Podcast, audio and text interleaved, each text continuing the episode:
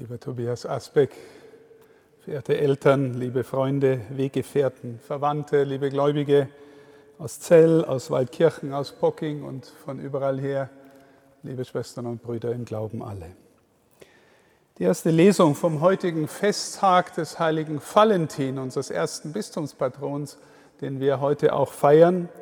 Diese erste Lesung klingt wie eine Art Paukenschlag zum Auftakt. Aus dem Jesaja-Buch hören wir da, wie willkommen sind auf den Bergen die Schritte des Freudenboten, der Frieden ankündigt, der eine frohe Botschaft bringt und Rettung verheißt. Wahrlich, lieber Tobias, wie willkommen sind Sie mit Ihrem Ja zu Ihrer Berufung in diesen Zeiten unserer Kirche in unserem Land. Sie sind ein Freudenbote, denn Sie haben in Ihrer kurzen Vorstellung eines Videos für unser Bistum genau dies erklärt. Die frohe Botschaft, den Menschen so zu sagen und so vorzuleben, dass sie dadurch wirklich auf die Spur kommen. Zu Jesus, damit zum Vater und damit hinein ins größere Leben, das die Welt alleine nicht geben kann. Und wir haben solche Freudenboten so nötig. Denn eben in dieser Woche ihrer Priesterweihe haben wir in unserem Bistum und im ganzen Land Rekordquoten von Austritten aus unserer Kirche in diesem Land zur Kenntnis nehmen müssen. Die Menschen gehen in Scharen aus den verschiedensten Gründen und wir wissen, dass einige dieser Gründe auch hausgemacht sind und schwer auf uns lasten und mehr noch auf den Menschen lasten, die zum Beispiel Missbrauch erlitten haben. Aber wir wissen auch, liebe Schwestern und Brüder, dass wir grundsätzlich und schon seit langem in einer Zeit leben, in der die Nachricht, dass Jesus der Herr ist und auch Herr in unserem Leben sein will, dass diese Nachricht für viele Menschen nicht mehr annehmbar ist. Denn in uns allen gibt es die Seite, die selber Herr über das eigene Leben sein will. Wir wollen selbstbestimmt sein und uns selbst verwirklichen. Und natürlich gibt es eine Weise, die auch diesen Satz richtig verstehbar macht. Und der ist nicht, natürlich nicht völlig verkehrt. Aber wir glauben gerade im, im Blick auf den Glauben, dass wir keinen fremden Herrn brauchen. Fremdherrschaft ist unpopulär in einem liberalen Wohlstandsland wie dem unseren.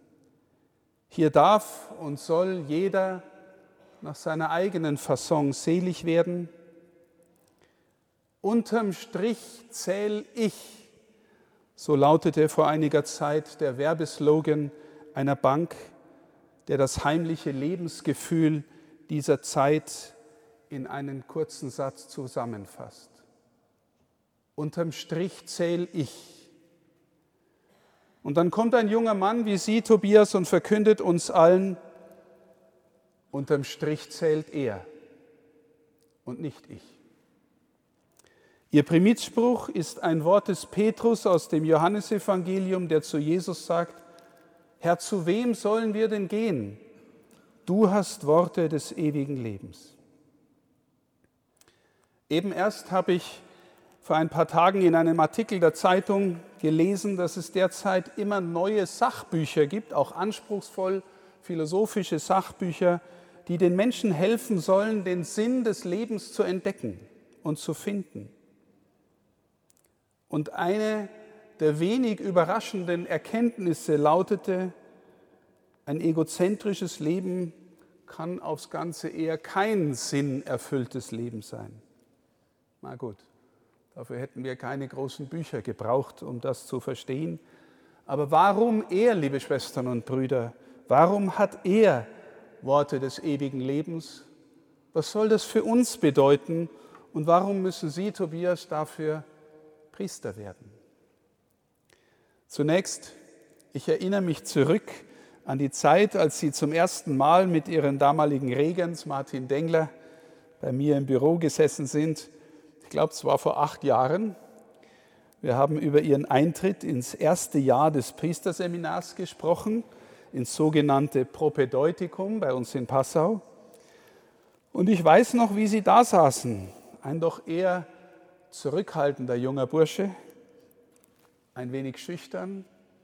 Sie haben wenig gesprochen und vielleicht hatten sie auch noch gar nicht so viele Worte dafür, was sie da angezogen und bewogen hat, ins Seminar zu gehen. Und ganz ehrlich, umso erstaunlicher und erfreulicher empfand ich dann ihre persönliche Entwicklung in den letzten Jahren.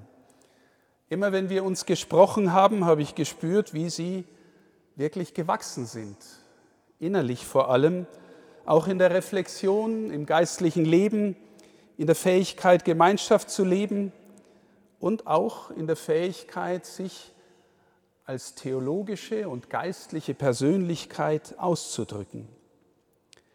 Sie haben mir auch erzählt, dass es kein einschneidendes Berufungserlebnis für sie gab, dafür so etwas wie die wachsende innere Gewissheit, dass der Herr sie ins Priestertum zieht und sie selbst dem dann auch zustimmen wollen. Ich habe auch sehr viel Achtung für ihre ausführliche und so gewissenhafte Prüfung ihrer Motive, die ja dann auch einen längeren Zeitraum für sie freiwillig gebraucht hat. Und ich meinte tatsächlich auch zu spüren, unterm Strich zählt für sie wirklich zuerst er und nicht zuerst ihr Ich. Sie sind auf ihrem Weg zur Vorbereitung auf den heutigen Tag, wenn ich das so sagen darf, ein gestandenes Mannsbild geworden. Einer, der mit ruhigem Selbstvertrauen, aber ohne Stolz sagen kann, was er denkt und um was es ihm geht.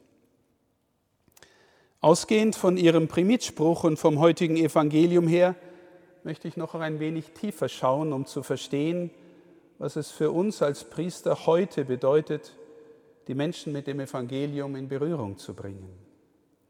Petrus sagt dieses Wort, das ich eben erwähnt habe, ihren Primizspruch. Er sagt dieses Wort, nachdem Jesus herausfordernd davon gesprochen hat, dass er sein Fleisch geben werde und dass sein Fleisch wirklich eine Speise sei und dass es notwendig sei, diese Speise zu essen, damit man das ewige Leben habe.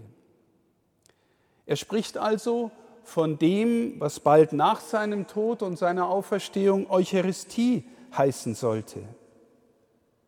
Viele nehmen Anstoß daran, heißt es, offenbar auch einige aus dem erweiterten Jüngerkreis. Und sie gehen von ihm weg. Sie halten nicht mehr aus, was er redet. Jesus spürt diese Herausforderung und sagt nun zum engeren Kreis, zu den zwölf, und ihr? Wollt auch ihr gehen? Und jetzt sagt Petrus diesen Satz, den Sie, lieber Tobias, als Ihren Primitspruch gewählt haben. Herr, wohin sollen wir gehen? Du hast Worte des ewigen Lebens. Und Petrus fügt noch hinzu, wir sind zum Glauben gekommen und haben erkannt, du bist der Heilige Gottes. Sie spüren vielleicht, liebe Schwestern und Brüder, dass es hier um etwas sehr Tiefes und sehr Besonderes geht. Das Besondere ist, dass was Jesus sagt, ist nicht einfach nur eine Botschaft unter vielen, nicht nur eine gute Nachricht, so wie tausende von Botschaften und Nachrichten, gute oder schlechte, die wir tagtäglich hören. Jesus überbringt auch nicht nur einfach eine Botschaft vom Himmel. Und er hat auch nicht nur Sachen mit tiefer Gültigkeit gesagt, natürlich auch das, aber das ist nicht alles. Es ist eine Art von Identität von Botschaft und Person, die Petrus hier artikuliert. Du hast Worte des ewigen Lebens und du bist der Heilige Gottes. Die Jünger verstehen natürlich noch nicht ganz, wie sollten sie auch, und wie soll man Jesus überhaupt jemals in seiner Größe und Tiefe ganz verstehen? Aber Petrus spürt, hier ist einer, der in seinem Sprechen zutiefst eins ist mit dem, was er und wer er selber ist. Er ist selbst die Botschaft in Person. Er selbst ist das Wort Gottes in Person, wie wir an Weihnachten hören. Das Wort ist Fleisch geworden. Er selbst ist das Reich Gottes in Person. In ihm kommt alles zusammen. In ihm kommt buchstäblich der Sinn des Lebens zu seinem intensivsten Ausdruck. Er ist die alles entscheidende Person der Weltgeschichte und damit für jeden und jede von uns.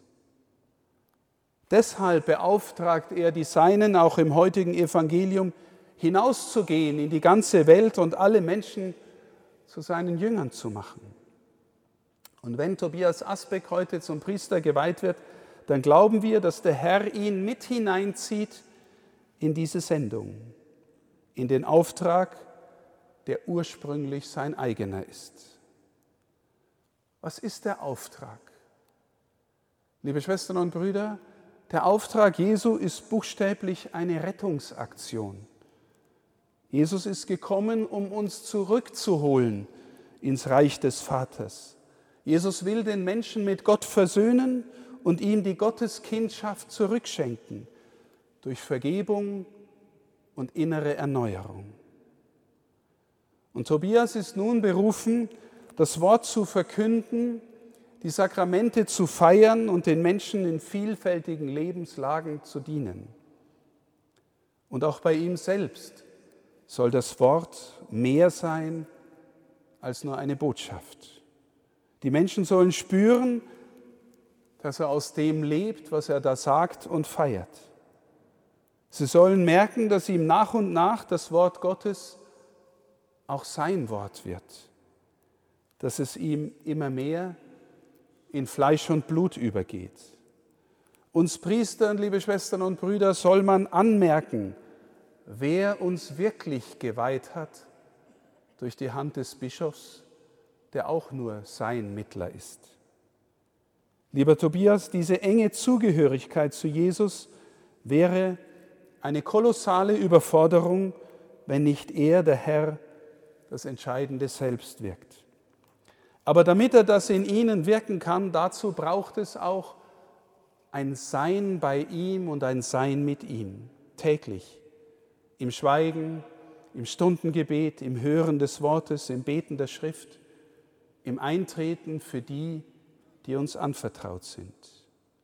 Wir alle wissen, liebe Schwestern und Brüder, dass die täglichen Möglichkeiten der Zerstreuung und Ablenkung immer massiver werden in unserem Leben Daher bitte ich Sie, schenken Sie dem Herrn Ihre tägliche heilige Stunde.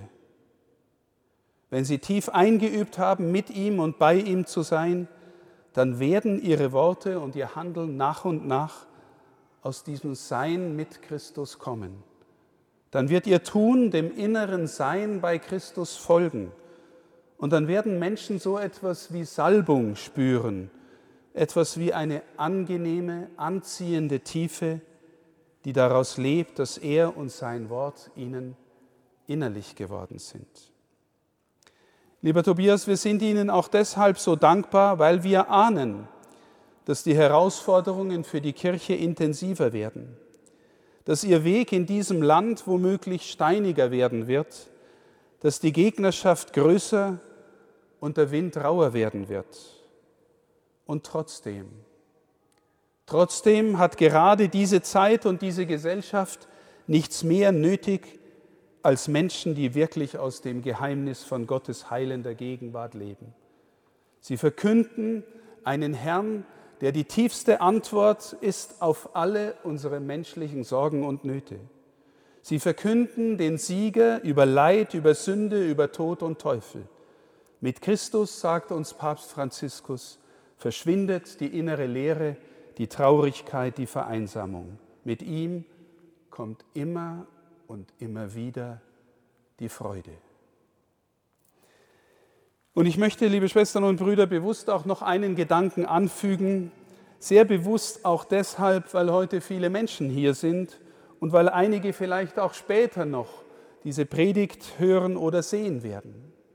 Tobias Asbeck hat in seinem Zeugnis, das als Video auf dem Bistumskanal hinterlegt ist, mit einem sehr ehrlichen und frohen Gesicht gesagt, dass es in dieser Welt nichts Schöneres und Wahreres zu finden ist als die Botschaft Jesu. Und ich möchte im Sinn des eben Gesagten noch ergänzen, nichts Schöneres und Wahreres als er selbst, der diese Botschaft in Person ist und der unter uns da ist. Die Zeiten für Berufungen sind schwierig und wir alle wissen, dass die Zahl der Kandidaten wie Tobias allmählich nahezu gegen Null geht. Und das ist auch nur allzu verständlich angesichts der Kirchen- und Glaubenskrise, die wir zurzeit in unserem Land erleben. Aber im Evangelium sagt uns Jesus erstens, wir sollen bitten um Arbeiter für seinen Weinberg. Und zweitens sagt er uns, es gibt viele, die er ruft, aber offensichtlich nur wenige, die sich dann auch noch rufen und erwählen lassen. Mit dem heutigen Zeugnis von Tobias Asbeck möchte ich gerne sagen, er geht für den tiefsten Sinn des Lebens, den es gibt, für Jesus. Und Jesus hat verheißen, wenn wir bei ihm bleiben, vor allem in unserem inneren Leben, und wenn wir immer besser lernen, aus seiner Kraft zu den Menschen zu gehen und zu dienen, dann wird uns eine Freude zuteil, die diese Welt allein nicht geben kann. Ich möchte diese Freude auch wirklich, liebe Schwestern und Brüder, persönlich bezeugen. Nun, Jesus ruft auch heute. Sein Ruf ist leise, oft zärtlich, aber nachhaltig. Er zieht uns an sich, er geht mit uns und bleibt bei uns. Und er befähigt uns bisweilen zu Dingen, an die wir vorher nie gedacht hätten. Das Primizwort von Tobias lautet noch einmal, Herr, wohin sollen wir gehen? Du, du allein hast Worte des ewigen Lebens. Wenn jetzt jemand, liebe Schwestern und Brüder, im Herzen von diesem Wort berührt wird, dann will ich ihn einladen, folge dieser Spur. Folge deiner Sehnsucht, hör hin, öffne dich, prüfe dich, nimm dir Zeit dafür, sprich mit erfahrenen Seelsorgern oder Seelsorgerinnen darüber und vielleicht entdeckst du damit einen Beruf, der dir den tiefsten Sinn deines Lebens aufschließen kann, für dich und für andere. Danke Ihnen, lieber Tobias, dass Sie Ja gesagt haben. Danke Ihren Eltern, dass Sie den Weg begleitet und unterstützt haben. Danke allen Ausbildern, Weggefährten, Freunden, Bekannten, allen, die gebetet haben, dass Tobias seinen Weg treu bleiben kann. Und bitte beten Sie auch weiterhin für ihn und alle unsere Priester.